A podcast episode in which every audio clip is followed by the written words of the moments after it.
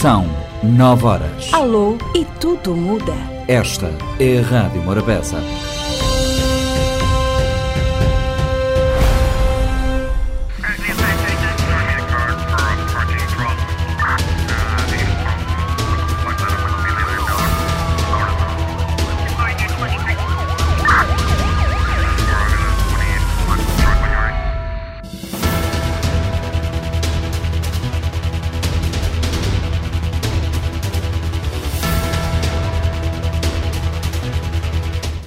Dois cabo-verdianos de 20 e 35 anos morreram na segunda-feira em Portugal depois de terem caído de uma altura de 12 metros quando estavam a trabalhar numa plataforma giratória nos taleiros de Viana do Castelo. De acordo com uh, informações avançadas à luz pelos bombeiros locais, a queda foi entre os 10 e os 12 metros de altura. Os dois cabo-verdianos trabalhavam para o grupo uh, Martifer, que já abriu um inquérito interno para esclarecer a origem do acidente de trabalho. Os trabalhadores eram uh, subcontratados e estavam a trabalhar na reparação de um navio quando ocorreu o, o acidente, que já foi comunicado ao Ministério Público e será reportado à autoridade para as condições de trabalho. No local estiveram os sapadores de Viana do Castelo, a viatura médica de emergência e reanimação de Viana do Castelo e Barcelos, a ambulância do INEM no, do Hospital de Viana do Castelo e a equipe de psicólogos psicólogos do INEM e a Polícia Marítima. As autoridades chinesas executaram hoje Zhang Bu e a sua companheira Ye Shengshen, condenados por terem matado os dois filhos do homem com a ex-mulher, atirando-os de um 15º andar. Segundo a imprensa local, Zhang, o pai das crianças, e Ye, a sua nova companheira, ambos com 29 anos, foram executados na cidade de Chongqing, no centro do país, depois de o Supremo Tribunal ter revisto o seu caso caso e confirmado a sentença de morte proferida pelo Tribunal Popular Intermédio da cidade. O Supremo Tribunal afirmou em comunicado que durante este processo interrogou os arguídos em conformidade com a lei, garantindo os seus direitos, ouviu o advogado de defesa e após examinar as provas de ambos os lados, o tribunal considerou que o duplo homicídio intencional cometido a 2 de novembro de 2020 foi extremamente cruel e ultrapassou todos os limites da lei e da moral. A decisão do juiz considerou que Zhang escondeu de Ye com quem iniciou uma relação em 2019, que era casado e pai de dois filhos, uma menina de dois anos e um menino de um ano. Após o divórcio ter sido finalizado em 2020, Ye pressionou o pai das crianças a livrar-se dos filhos, porque nem ela nem a sua família podiam aceitar uma relação com um homem que já tinha descendência. Nos Estados Unidos, um homem de 33 anos da Pensilvânia foi detido depois de alegadamente ter partilhado um vídeo no YouTube em que surgia a exibir a cabeça decapitada do seu pai. O vídeo já foi eliminado, de acordo com as notícias com o Notícias ao Minuto. A polícia encontrou o corpo decapitado na terça-feira após receber um alerta para uma morte pelas 19 horas desse dia. O corpo do homem foi encontrado na casa de banho da residência. O suspeito do crime foi detido no local, uh, a duas, num local a duas horas da dista de distância do local do crime. Trata-se do filho mais novo da vítima. A vítima de 68 anos seria um funcionário uh, federal.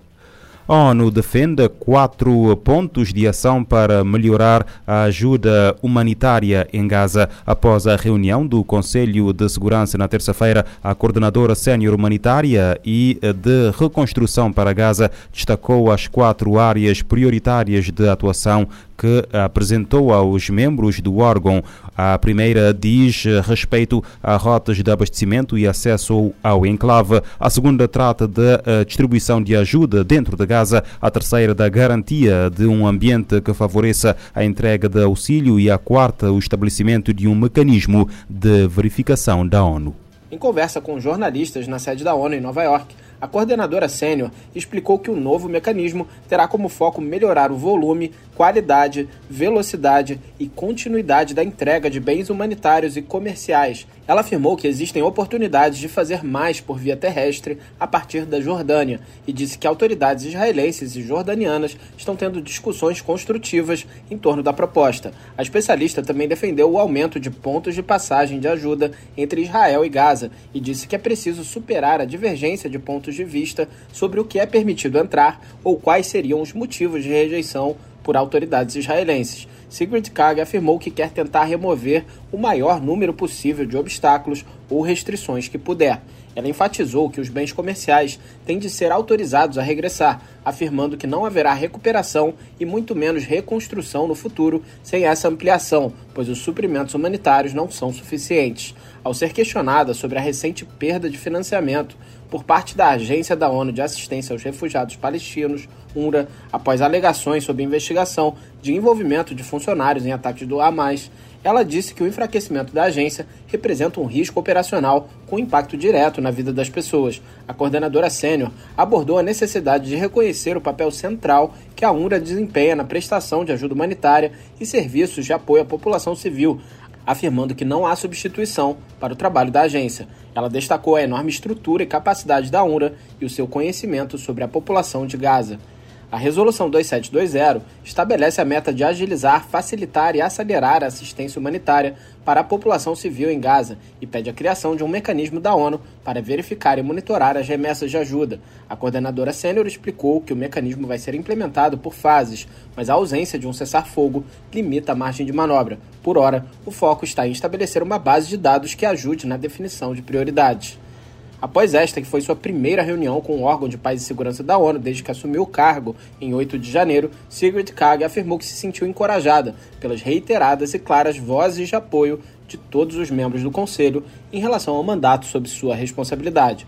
Da ONU News em Nova York, Felipe de Carvalho. A ONU defende quatro pontos de ação para melhorar a ajuda humanitária em Gaza. O alto comissário da ONU para os Direitos Humanos pede 500 milhões de dólares para promover de forma mais eficaz os princípios fundamentais em todo o mundo durante este ano. No seu discurso proferido esta terça-feira à comunidade diplomática em Genebra, Volker Turk alertou que há profundas divisões no mundo, com conflitos especialmente no Médio Oriente. Turque alertou sobre as consequências prejudiciais e polarização resultantes das guerras, destacando a importância da justiça para o futuro das nações. Segundo ele, em 2023, os Estados-membros e outros parceiros de financiamento doaram 283 milhões de dólares em contribuições voluntárias. No entanto, o valor ainda não é suficiente para oferecer soluções de direitos humanos mais eficazes e abrangentes. Para a Turquia, é necessário reverter com urgência o histórico subfinanciamento que tem prejudicado os direitos humanos, um dos três pilares de trabalho da ONU. Ele chamou a atenção para as realizações notáveis registradas no ano passado pelo seu escritório, que conta com mais de 1.900 funcionários em 91 países. Sua equipe ajudou a liberação de mais de 13 mil detentos, realização de cerca de 3.600 missões de monitoramento de direitos humanos e o monitoramento de pelo menos 1.088 julgamentos, além de contribuir para o aprimoramento de leis e políticas alinhadas com os padrões internacionais de direitos humanos em cerca de 43 países. Da ONU News, em Nova York, Mayra Lopes. Turk também destaca a importância de eliminar a impunidade e encerrar definitivamente os ciclos de injustiça e desigualdade.